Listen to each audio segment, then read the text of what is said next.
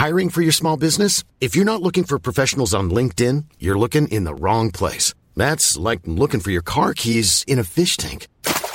LinkedIn helps you hire professionals you can't find anywhere else, even those who aren't actively searching for a new job but might be open to the perfect role. In a given month, over 70% of LinkedIn users don't even visit other leading job sites. So start looking in the right place. With LinkedIn, you can hire professionals like a professional. Post your free job on linkedin.com slash people today.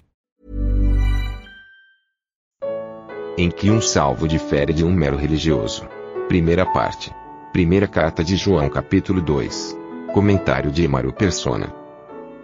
A gente vê fotos de, de guerra da Primeira Guerra Mundial, da Segunda Guerra Mundial, uh, os soldados, a gente vê nas fotos, eles iam praticamente limpos para a guerra. Eles tinham a farda, talvez uma mochila com uma pá pequenininha dentro da mochila, um cobertor, um saco de dormir, e um cantil na cintura e o rifle lá, o, o fuzil. Eles usavam aquele fuzil.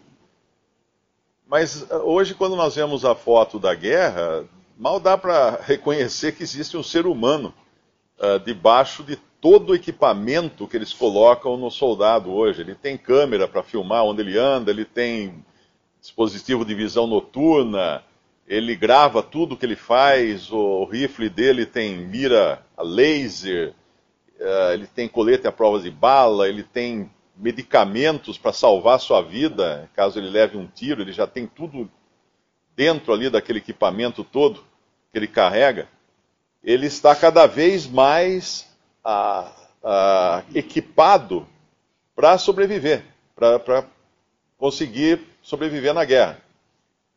Ah, quando nós fomos salvos por Cristo, Deus nos deu tudo, tudo que diz respeito à vida e piedade, e Deus nos deu também uma vida que não é uma vida natural. Nós não temos mais, quer dizer, temos aquela vida natural, né? Temos, mas nós temos uma vida que veio de Deus, veio do alto.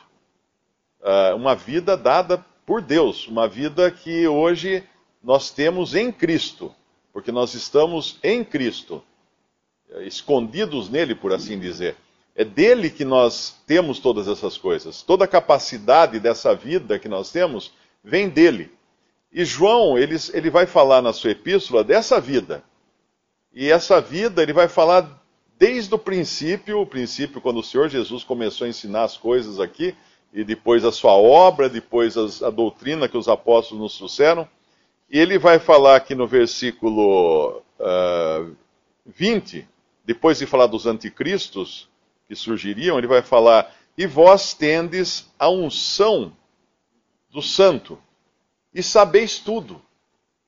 Lá em 1 Coríntios capítulo 2 fala que nós temos a mente de Cristo também e, e, e nós discernimos tudo. O homem, o homem uh, espiritual discerne tudo e de ninguém é discernido.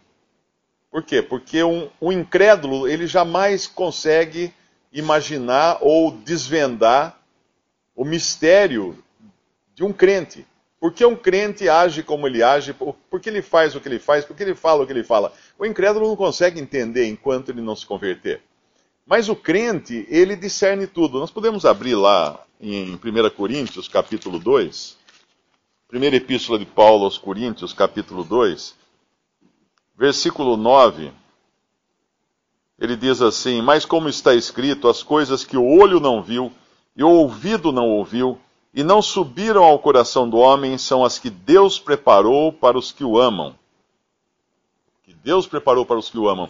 E aí ele vai falar que Deus revelou isso aos apóstolos através do Espírito, e aí ele fala da, da, da inspiração literal, palavra por palavra, das Escrituras. E mais à frente ele vai dizer que o homem natural, no versículo 14, não compreende as coisas do Espírito de Deus porque lhe parecem loucura e não pode entendê-las porque elas se discernem espiritualmente.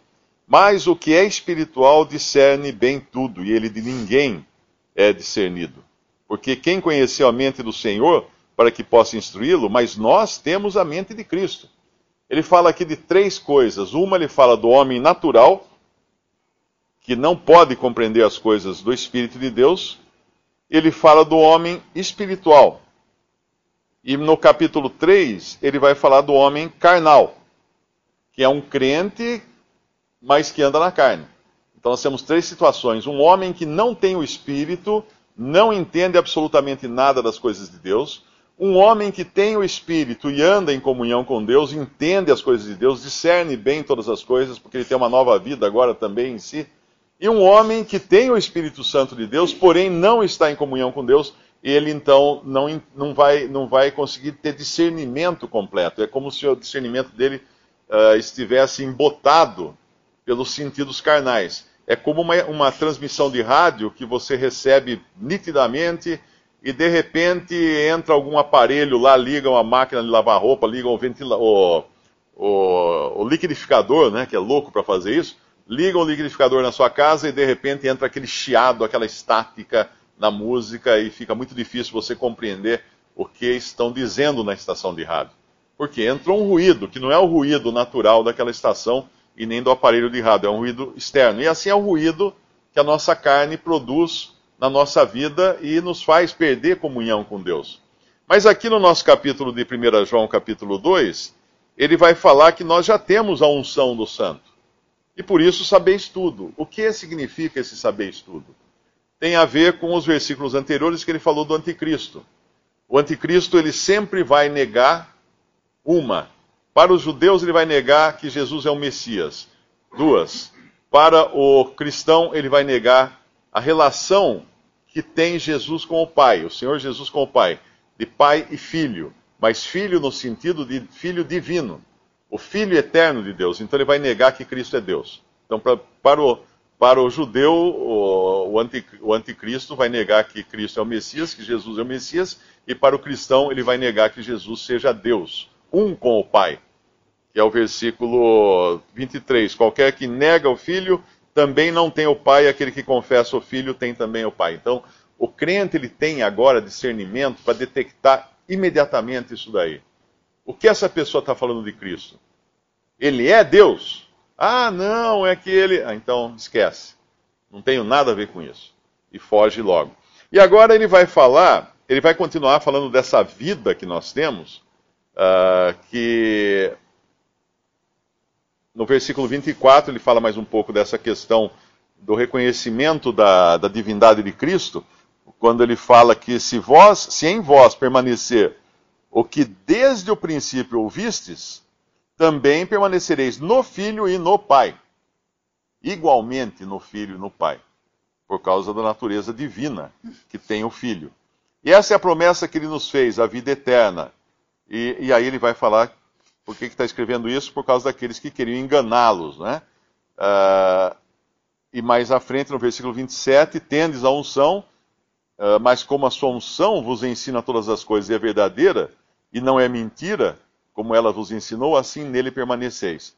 Então ele, vai, ele termina aqui essa, essa sessão, vamos dizer, da, da sua carta, deixando muito claro que o crente ele está completamente equipado como um soldado das guerras modernas para detectar o inimigo, para enxergar o inimigo, para escutar o inimigo, para ter o inimigo no seu radar e para sobreviver aos combates que o inimigo vai fazer aqui na, na sua vida aqui. E aí ele termina no versículo 28, e agora, filhinhos, permanecei nele, para que quando ele se manifestar, tenhamos confiança e não sejamos confundidos por ele na sua vinda. E é maravilhoso nós vermos que sempre que o apóstolo fala dessa vida nova, é sempre importante nós entendermos que essa vida nova nós temos em Cristo. Portanto, não existe uma expectativa melhor e nem mais importante para o cristão do que a vinda do Senhor. E por isso ele encaixa aqui a vinda do Senhor. Esperar Ele, ele, quando ele se manifestar, tenhamos confiança. Porque essa é a esperança do crente, essa é a certeza do crente. Nós vivemos aqui esperando o quê? Que vai mudar o governo, que vai melhorar a política, que o mundo vai ter paz e amor, vai ser todo mundo feliz. Não, nós esperamos o Senhor vir nos buscar. Enquanto estamos aqui, andarmos na novidade de vida que ele nos deu. E aí ele vai no versículo 29, uh, ah, ele vai abrir praticamente o que vem no capítulo 3. Se sabeis que ele é justo, sabeis que todo aquele que pratica a justiça é nascido dele. E ele vai dar mais detalhes agora desse novo nascimento que nós temos, dessa nova natureza, que inclusive não peca.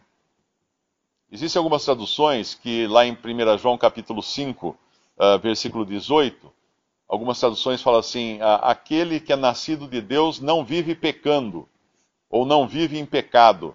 Uh, não é correta a tradução, eu creio que a tradução correta é essa que está na versão uh, Almeida corrigida, revista e corrigida, que diz: aquele que é nascido de Deus não peca, porque é impossível pecar. A nova natureza que nós temos de Deus é impossível que ela peque. Nós pecamos quando a velha natureza em nós, que deveria estar sendo considerada morta, coloca suas asinhas de fora. E nós permitimos isso. O crente peca quando ele quer pecar. O crente não peca de, de raspão, ele não peca de, por acidente. O cristão ele peca quando ele quer pecar. Ele abre a guarda e ele peca. Porque a vida que nós temos, nós temos tudo que concerne a vida e a piedade. E, e, lá uma outra passagem em Coríntios também fala que nós nunca somos tentados a, acima daquilo que nós poderíamos suportar. Então, quando nós nos suportamos, por que foi? Porque nós quisemos nos suportar. Ou porque nós criamos uma cultura até em nós mesmos de, de, de ser assim. Tipo, por exemplo, ah, esse é o meu gênio. Né? Não, eu sou assim, eu estouro mesmo, eu falo o que vem na cabeça, é isso aí o que é? É a carne, é a carne. Eu falo o que vem na cabeça. Não, não posso falar o que vem na cabeça. Eu agora tenho uma vida nova. Eu devo andar como ele andou, eu devo uh, falar como ele falou, então não posso falar o que vem na cabeça, né, simplesmente. E, e não posso usar isso como desculpa para que o meu velho homem se manifeste. Se sabeis que ele é justo, sabeis que todo aquele que pratica a justiça é nascido dele.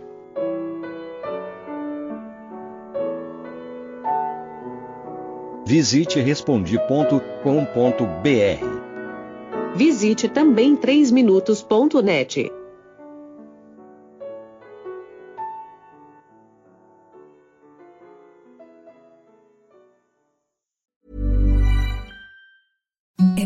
the softest sheets you've ever felt. Now imagine them getting even softer over time. That's what you'll feel with Bowl and Branch's organic cotton sheets. In a recent customer survey, 96% replied that Bowl and Branch sheets get softer with every wash. Start getting your best night's sleep in these sheets that get softer and softer for years to come. Try their sheets with a 30-night guarantee. Plus, get 15% off your first order at bowlandbranch.com. Code BUTTERY. Exclusions apply. See site for details.